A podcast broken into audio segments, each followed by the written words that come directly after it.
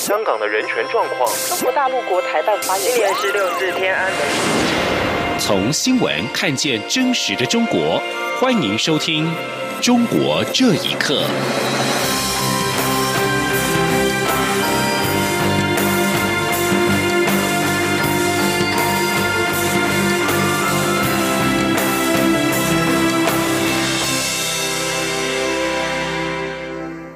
听众朋友们，晚安，欢迎收听《中国这一刻》，我是李自立。由民间团体组织的二零一九台湾加入世卫组织宣达团，今天在立法院举行记者会。宣达团团长蔡明宪提出了两点诉求：首先是请蔡英文总统紧速召开国际记者会；其次是呼吁立法院通过决议，支持以台湾名义加入世卫组织。记者王兆坤的报道。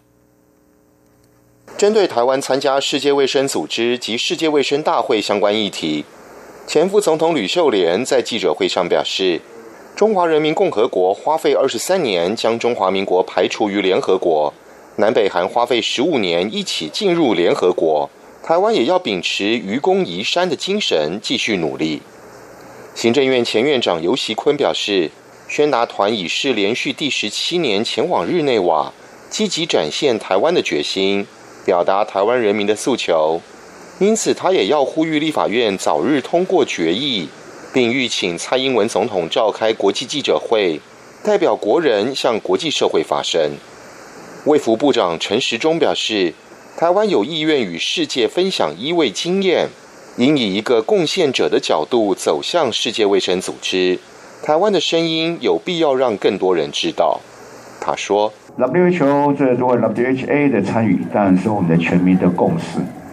可是常常有时候我们都会误以为，好像哎，我们喊的是七年，应该全世界人都知道这件事情。可事实上不然，只宣宣传上有关心的，就是很关心；不关心没人，也要心怎样？好，所以我们怎么样持续的、大声的，好把台湾的这样一个地位跟需要、跟基于要跟世界来贡贡献的。要让全民更多人知道，让海外更多人让怎样？此外，外交部表示，波罗的海三国立陶宛、拉脱维亚、爱沙尼亚近日分别致函世界卫生组织干事长，共同呼吁邀请我国出席世界卫生大会。这是继四月中旬欧洲议会首度串联英国、德国、法国国会有台小组主席联袂致函后，国际社会再次展现对我普遍支持。将为我方推案累积更多正面动能。中央广播电台记者王兆坤台北采访报道。人权律师王全章遭中国当局长期秘密关押，他的妻子李文足也遭到严密监控。台湾多个人权组织昨天在立法院召开记者会，声援王全章。李文足则是透过影片发声，呼吁各界持续的关注王全章。请听以下报道。中国七零九大抓捕事件被起诉判刑的维权律师王全章被羁押至今超过一千三百天，但从秘密审判到定罪判刑，家人及外界对他的具体情况一无所知。包括台湾声援中国人权律师网络、司改会、台全会等民间组织与民进党立委尤美女、段宜康，四月三十号在立法院召开联合记者会声援王全章。王全章的妻子李文足现在也遭到严密监视，无法连线参与记者会。因此，只能透过自拍影片发声。李文足在影片中说：“中国官方秘密开庭宣判，甚至家属聘请的律师都无法见到王全章。”李文足说：“完全是没有他的任何的消息。呃，那对于这种情况，我十分担心王全章他现在的处境。那他是否呃健康？他是否还活着？这是我每天都很担忧的一个问题。”呃，那也在此，就是嗯，盼望台湾的朋友们以及呃嗯国际社会以及所有的所有的各界人士继续关注王全章。中国在二零一五年发动大规模抓捕、镇压维权律师王全章，长期遭秘密关押，是七零九大抓捕事件中最后一位被起诉判刑的关押者。天津法院去年十二月秘密开庭，并于今年一月以颠覆国家政权罪判处王全章四年半徒刑。民进党立委尤美女表示，王全章的处境正好说明台湾人要好好珍惜民主、自由与法治。她说：“世界各国其实大家都为中国的政治无所不用其极的扩张、渗渗透，甚至透过假消息，大家正在非常努力的围堵的时候，那我们台湾是不是更应该有所警觉？王全章的案例其实就是给我们一个非常大的警惕。台湾人权促进会秘书长邱依玲也表示，应该认清中国侵害人权的事实，不要再对中国提出的承诺抱有虚假幻想。当一个政府每天都在违反自己的法令，他所签订的任何协议也应该都不可能执行。央广新闻整理报道。备受外界关注的张扣扣杀人案，陕西高级法院近期仍然维持二审死刑判决，案件已经上报最高法院进行死刑复核。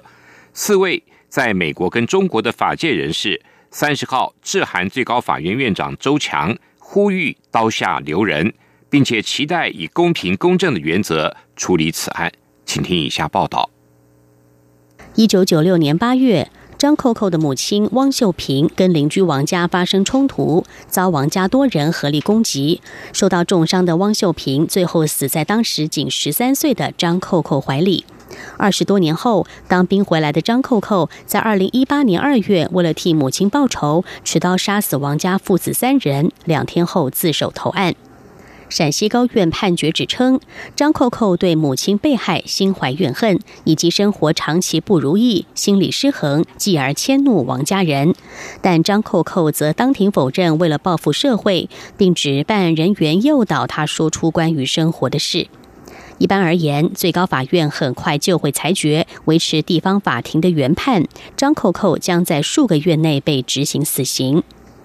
张扣扣案引起了社会的广泛关注，多位律师，包括中国异议人士陈光诚、中国维权律师刘世辉、李润初以及卢伟华，都连署了一份公开信，从法律的角度驳斥法院对张扣扣案的判决。公开信指出，张扣扣的母亲被杀案的判决不公，是导致张扣扣案的主要原因。至于高院认定张扣扣的杀人动机卑劣，指称他社会危害性极大等，都严重的违背事实。卢伟华向自由亚洲电台说明发表公开信的理由，他说：“虽然我们觉得难度很大。”我们还是想呼吁一下，希望最高法院呢能够从各个方面考虑呢，能够刀下留人，不要判张后死刑立即执行，这是一个出发点。第二个出发点呢，我们也想，即使最后他们判处了张后死刑，我们想通过这个公开信的公开发表呢，让普通所有的民众明白，张后不仅在情感上是一个英雄，而且在法律上，他甚至都是无罪的。当传者对他的判决都是属于莫须有的罪名。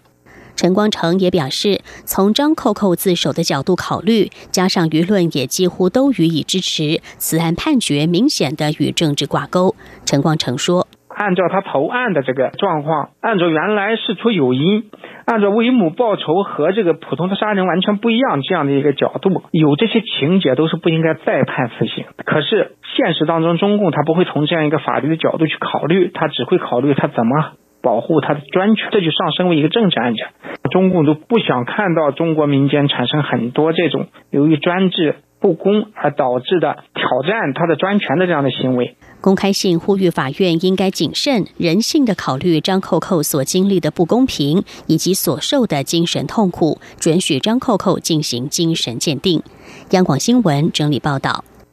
今年一月七号，中国大陆出现了创下最高纪录的国家赔偿案例。吉林男子刘忠林蒙冤二十八年，获人民币四百六十万元国赔。刘忠林的律师屈振宏接受央广专访时表示：“再多的金钱也换不回蒙冤者的青春。中国这一刻最重要的就是要防范继续制造冤假错案。”记者张婉如的报道。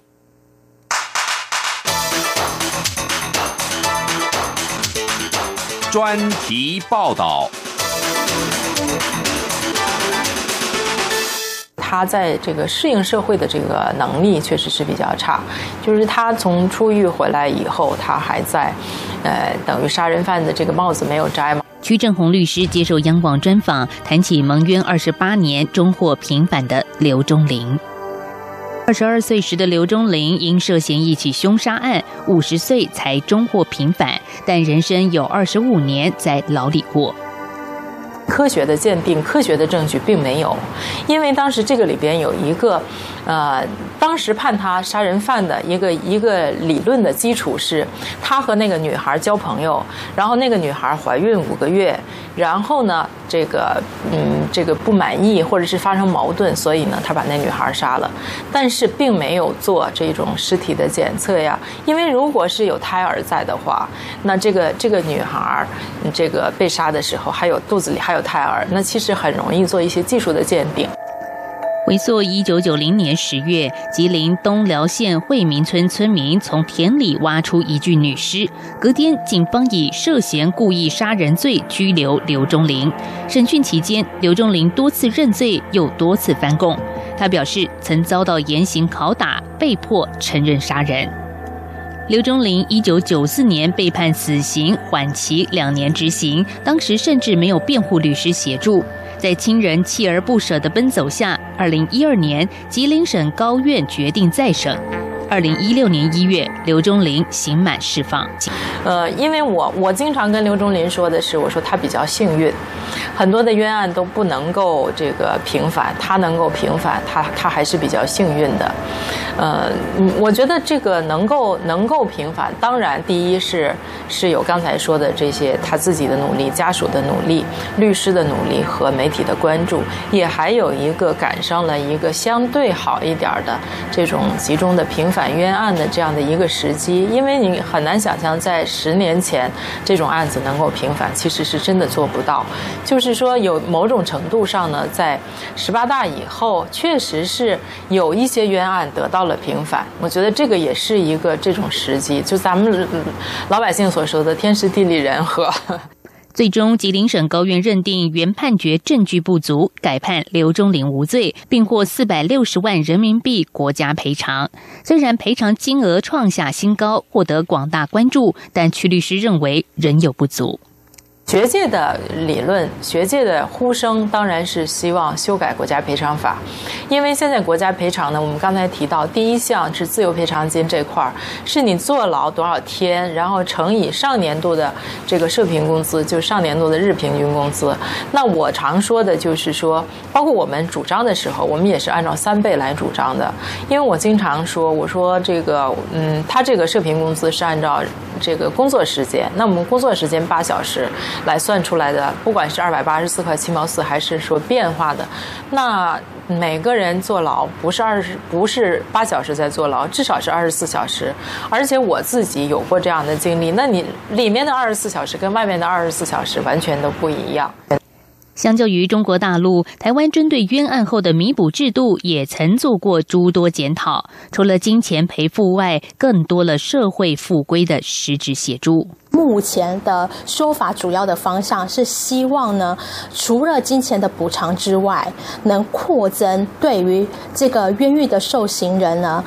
就嗯，给予一些非金钱的辅助，比如说包括如何让他正常的进行做社会复归，如何帮他呃介绍工作。屈正红律师是大陆著名维权律师蒲志强的外甥女，她曾在当局对蒲律师的打压中受到牵连，失去自由超过一年。虽然最终未被起诉，但经历被无辜关押，更深切感同身受蒙冤者的心境。用什么样的制度来 来防止冤假错案？不能够在平反九十年代的那些冤假错案的同时，现在在制造更多的冤假错案。因为我个人认为，现在是没有 没有停止制造冤假错案，而且对于一些案件。呃，现在你看，原来的时候可能是他们这种杀人啊什么的，但是现在来看，扫黑除恶呀、职务犯罪呀，包括一些政治啊，这些也都都不排除有冤假错案，可能很多的冤假错案还在发生。除了国赔制度的合理化，如何避免造成新的冤假错案，更是中国这一刻的当务之急。香港大学民意研究计划四月三十号发布的最新民调，香港市民对于当前的政治状况最为不满，不满意的比例达到六成四，比三月份调查的时候又上升了两个百分点，而满意的比例只有百分之十七。以上，中国这一刻，谢谢。